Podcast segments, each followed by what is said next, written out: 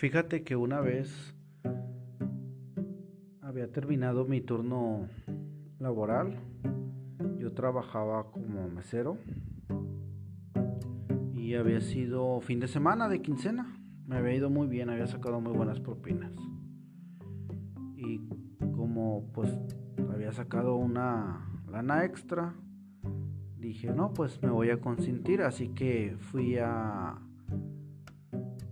local de, hamburguesas favorito en ese entonces. Siempre iba a unas hamburguesas muy, muy ricas. Y llego como siempre, pido la, la hamburguesa de siempre, mi favorita, hamburguesa con tocino y mostaza, con papas. La pedí para llevar, llegó a mi casa y em, dispongo de disfrutar hamburguesa. Todo bien, el pan, el tocino, la mostaza, la carne cocida como me gusta, tres cuartos. Muy rico, estaba disfrutando yo mi hamburguesa. Termino de comer y a las horas me empiezo a sentir mal, náuseas y un escalofrío muy fuerte. No pasó mucho tiempo y cuando me fui a devolver y a regresar todo lo que había comido. Después empecé a sentirme peor, empezar temperatura, diarrea y total. Terminé en el hospital pues había contraído una infección en el estómago por comer carne que no estaba en óptimas condiciones. Y al final, pues me dan antibióticos, inyecciones, suero para mejorarme. Duré una semana así, con diarrea, vómito, y no podía comer nada. Todo lo que comía lo regresaba, nada me, nada me caía en el estómago. Y fue una de las experiencias más fuertes con comida porque no volví a ir a, a, ese lugar, a ese restaurante, a pesar de que me gustaba mucho. Pero bueno, dadas las circunstancias, sabía que algo estaban haciendo mal para que me haya enfermado de esa manera y dejé de ir. Imagino que todos en algún momento nos ha pasado eso, al estar comiendo tu comida favorita y que no te caiga como debería. Ahí yo aprendí que hay que escoger bien los lugares donde se deben de comer. Digo, ya había ido muchas veces, nunca me había pasado, pero alguien hizo algún proceso mal, fue lo que ocasionó que yo me enfermara. Y es de lo que me gustaría platicarles en el episodio de hoy.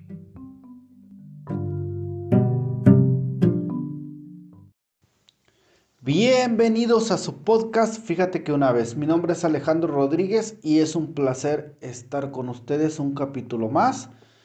Y bueno, el día de hoy quiero hablarles pues de esta experiencia que tuve con una hamburguesa que no me cayó nada bien y, terminé en el hospital tomando antibióticos y una semana sin poder comer bien estuve muy restringido en cuanto a alimentos y con mucho medicamento. Y es del tema del cual les quiero hablar el día de hoy, que es la seguridad de alimentos o seguridad alimentaria. ¿Qué es la seguridad alimentaria? Pues se refiere a las condiciones y prácticas que perseveran la calidad de los alimentos. Esta práctica previene la contaminación y las enfermedades de origen alimentario, que regularmente se usan, pues bueno, estas prácticas las hacen en los restaurantes eh, que tienen pues venta a todo público y evitan que los clientes se enfermen o contraigan alguna enfermedad causada por alimentos, que también estas mismas prácticas las podemos llevar a cabo en nuestra casa. Bueno, el llevar malas prácticas de seguridad de alimentos puede causar enfermedades graves que en ocasiones terminan en la muerte. Algunos ejemplos pues es la E. coli y la salmonella, que casi todos los síntomas de enfermedades por alimentos son los mismos, diarrea, vómito, ictericia, escalofríos, temperatura, entre otros. Por eso a veces sí es complicado saber qué enfermedad tienes bajo... Tendría que ser por un examen sanguíneo para darte cuenta qué tipo de, patógeno es el que tienes. E incluso hasta podrías tener parásitos, amibas, etc. Hay diferentes tipos de contaminación por contaminación de alimentos. Un alimento en sí no es malo, simplemente los malos procesos o las malas prácticas hacen que se contaminen. Hay tres tipos de contaminación hacia los alimentos, el físico, el químico y el biológico. Los físicos, pues, es que tengan algún objeto extraño, eh, por ejemplo, algún curita, un cabello, eso podría ser una contaminación física. Químicos, pues bueno, detergente, cloro, aromatizante, eh, ese tipo de, de químicos pues pueden contaminar también la comida porque son los que se usan en las cocinas, tanto en los restaurantes como en nuestras casas. Y los biológicos es que estén contaminados con alguna bacteria que haya provenido de otro lado, tanto como desde las personas, un ejemplo que alguien haya tosido, estornudado, que tenga alguna enfermedad respiratoria, pues puede contaminar esos alimentos y transmitirlos hacia otros. O algún que el cocinero se haya cortado uno mismo cortando la cebolla en su casa, te cortas, sangras y puede caer eso hacia tu alimento. Bueno, hay varias prácticas que se tienen que llevar a cabo para mantener los alimentos seguros. en este caso vamos a dar tips que ustedes puedan usar en casa. Ahorita sé que es complicado salir a comer a un restaurante o los piden por alguna aplicación, servicio a domicilio, pero en casa también podemos llevar estas prácticas para evitar alguna enfermedad. Si son de los que cocinan y les gusta comer completamente orgánico en su casa, estas prácticas les pueden ayudar mucho. Vamos a empezar con el almacenamiento de los alimentos. Los alimentos fríos deben de estar 4 grados centígrados o menos para que se mantengan bien. lácteos, carnes, todo lo que tenga que ser refrigerado tiene que estar a menos de 4 centígrados. Esto ayudará que las bacterias se reproduzcan, las mantienen en un estado como que dormidas y así ya no se pueden reproducir. Y bueno, hay una que se hay un parámetro que se le llama zona de riesgo que es de 5 grados centígrados a 65 grados centígrados. En ese rango es cuando se reproducen las bacterias. Las bacterias se, multiplican cada 20 minutos, por eso también es recomendable la gente que laboramos en restaurantes o comida de autoservicio, lavarse las manos cada 20 minutos con agua, jabón, para evitar que se, que se estén reproduciendo. Y en esta temperatura, entre los 5 y 64 grados centígrados o 65 grados, es cuando más se reproducen las bacterias. Abajo de 4 grados centígrados, las bacterias empiezan a, bueno, se duermen y ya no se reproducen. Y arriba de 65 grados centígrados, pues mueren las bacterias. Eh, hay un proceso muy importante, que los alimentos no deben de exponerse a temperaturas tan rápidamente. Por ejemplo, si tienes un producto congelado, lleva para descongelarse tiene que llevarse bajo refrigeración. Normalmente los productos congelados pues, son abajo de 0 grados centígrados y para descongelarlos los llevas a un refrigerador que se mantenga a menos de, 4, de 0 a 4 grados centígrados. Eso se lleva un proceso de descongelación y no influye en que las bacterias se reproduzcan.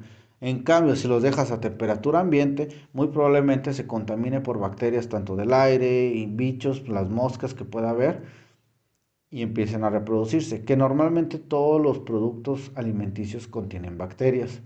El mal manejo pues hacen que se reproduzcan más y sean dañinos.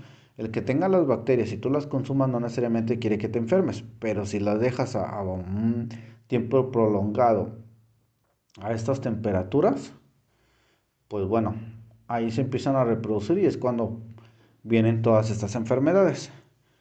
Eh, ya que tenemos el almacenaje abajo de 4 grados centígrados, ya que lo descongelamos de 0 a 4 grados centígrados, pues bueno, viene el, proceso de cocción, que cada alimento, cada proteína tiene una temperatura diferente de cocción.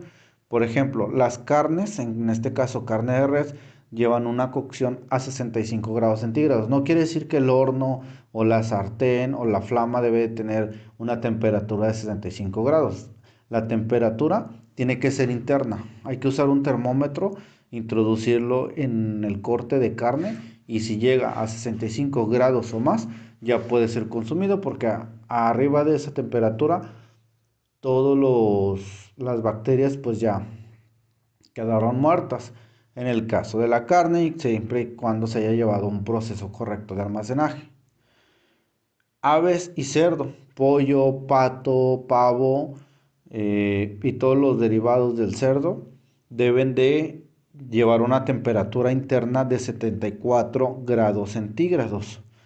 Para eso, igual con un termómetro lo introducimos y checamos la temperatura. Al llegar a esa temperatura debe estar a 74 grados centígrados y el termómetro debe durar al menos de 15 a 30 segundos marcando esa temperatura. Si tú lo introduces y te da 74 grados centígrados y en menos de 10 segundos baja, ese producto todavía no es apto para ser consumo, para ser consumido. De lo contrario, puedes aumentar el riesgo de contraer alguna enfermedad transmitida por alimentos. Los embutidos y comida ya preparada, a veces compramos no sé, un pollo asado y pues no se lo terminaron, lo guardaste en el refri, se mantuvo refrigerado y al momento de volverlo a recalentar, todo lo que tenga que recalentarse tiene que llevar una temperatura de 74 grados centígrados o más para que pueda ser consumida. Ya después de que hayas llegado a esa temperatura de 74 grados, todavía si baja la temperatura hasta 66, 65 grados, todavía es consumible. Pero primero debió haber llegado a una temperatura de 74 grados centígrados para poder eliminar cualquier tipo de bacteria. Dentro este papel de, cocción en cuanto a carne, ave, cerdo y embutido sí es muy importante. ¿Por qué? Porque si nosotros almacenamos, supongamos en el refrigerador, ponemos una charola y pones a descongelar carne y pollo, ahí ya se está contaminando la carne de res con los jugos del pollo. A esto le llamamos contaminación cruzada. Y esto sí es muy probable que te puedas enfermar. ¿Por qué? Porque imagínate que la carne, tu ribeye, se haya contaminado con los jugos del pollo, las bacterias que trae el pollo y las bacterias que trae y la carne son muy diferentes. Tú pones a cocinar un corte de carne y lo llevas a 65 grados centígrados, las bacterias que haya obtenido por estar expuesta a, la, a los jugos del pollo pues no van a morir, ahí se van a quedar y es muy probable que te pongas una, que te enfermes por alguna de estas bacterias. Y sí es importante recalcar esto porque a veces nosotros ponemos en nuestros refrigeradores pues en el mismo lugar, tanto carnes, pollo, pescado y cuando tienen temperaturas de cocción son diferentes. En este caso, si tienes carne y la almacenaste junto con el pollo mariscos, pues tienes que mantenerlos a una temperatura más alta de lo que debería. Prácticamente si te gustan los cortes término medio, tres cuartos, tienes que tener un estante o un separador exclusivo para tu carne y no tenga ningún tipo de contaminación en cuanto a los embutidos, la comida recalentada o alguna proteína de pollo o de algún ave. Y bueno, en el caso de los mariscos, pues también. Los mariscos no necesitan tanta cocción, pero si a un marisco le cae jugos del pollo, pues bueno, tendrás que cocinarlo más del tiempo que se debería. que los mariscos sí son muy delicados, son los que más bacterias traen. A lo mejor no son tan dañinas, pero si las dejas reproducir y las almacenas a un ambiente no favorable, te puedes contaminar y terminar. Muchas enfermedades, pues bueno, casi todas tienen tratamiento, pero si no te das cuenta tiempo, puede llegar hasta la muerte. Y es mejor prevenir todo eso llevando las buenas prácticas de seguridad de alimentos. Lavándose las manos, lavando bien frutas y verduras. Las frutas y verduras las puedes consumir muchas veces sin cocción, simplemente que tengan su buen lavado y su buena desinfección para mantenerlo. Eh, no solamente los alimentos juegan un papel importante en este proceso de seguridad alimentaria, también los utensilios que, que usamos para la cocción, sartenes, ollas, tenedores, pinzas, cucharas, etc. Lo recomendable es lavar todos estos alimentos con agua y jabón. Después de lavarlos, una buena enjuagada con agua a temperatura ambiente, normal. Y al finalizar, esto es mi recomendación, que casi todos los restaurantes lo usan, usar una solución sanitizante o desinfectante. Muchos usan sales cuaternarias eh, que tienen algún proveedor. En el caso, pues bueno, de, que lo hagas en tu hogar, puedes usar una solución clorada. Puedes diluir 2 mililitros de, de cloro, Cloralex, el comercial o Clorox, en un litro de agua y ya tienes una solución clorada. Y con esa puedes rociar con un atomizador dos utensilios y dejarlos a secar al aire. Ya con eso ayuda a prevenir todo este tipo de enfermedades. Espero y les haya servido estas prácticas. También otro consejo es cuando preparen algún alimento y lo vayan a guardar para otro día, pónganle la fecha en la que la preparan. Yo sé que de decir, ay no, es mucho ponerle la fecha, pero ayuda porque a veces guardamos cosas en el refrigerador y no nos damos cuenta hasta después de una semana de que, ah, cuando preparé una ensalada o cuando hice atún. Y ahí no, no recuerdas cuánto tiempo duró la, comida en el refrigerador. Y así evitamos pues gasto, que se nos que desperdiciar comida y que nuestros alimentos se mantengan seguros. Los, hay productos que se les llaman potencialmente peligrosos, en este caso es el huevo y la leche. Hay que ser muy muy cuidadosos con estos productos. Para almacenar tiene que ser las temperaturas más frías, sí o sí tiene que estar abajo de 4 grados y la cocción debe ser arriba de 74 grados centígrados para ambas cosas. Y así evitamos que se reproduzcan las bacterias y podamos enfermarnos. Eh, bueno, cuídense mucho. Eh, traten de llevar estas, estas prácticas de higiene para que no, no contraigan alguna enfermedad por experiencia propia. Yo creo que muchos, sobre todo hablando de la gastronomía mexicana, nos enfermamos bastante porque nos acostumbramos a comer comida en la calle, los taquitos, las tortas, las quesadillas, etcétera, los hot dogs, me maman los pinches hot dogs, pero bueno, estamos expuestos a ese tipo de enfermedades, pero si lo podemos en casa, si vamos a preparar algo en casa, minimizamos el riesgo. Ya si nos enfermamos en la calle, pues bueno, sabíamos que la posibilidad es mayor comiendo en la calle, en algún puestecito, porque lamentablemente no todos tienen las condiciones para mantener todas estas prácticas, pero si se cocina bien, prácticamente matan cualquier tipo de bacteria.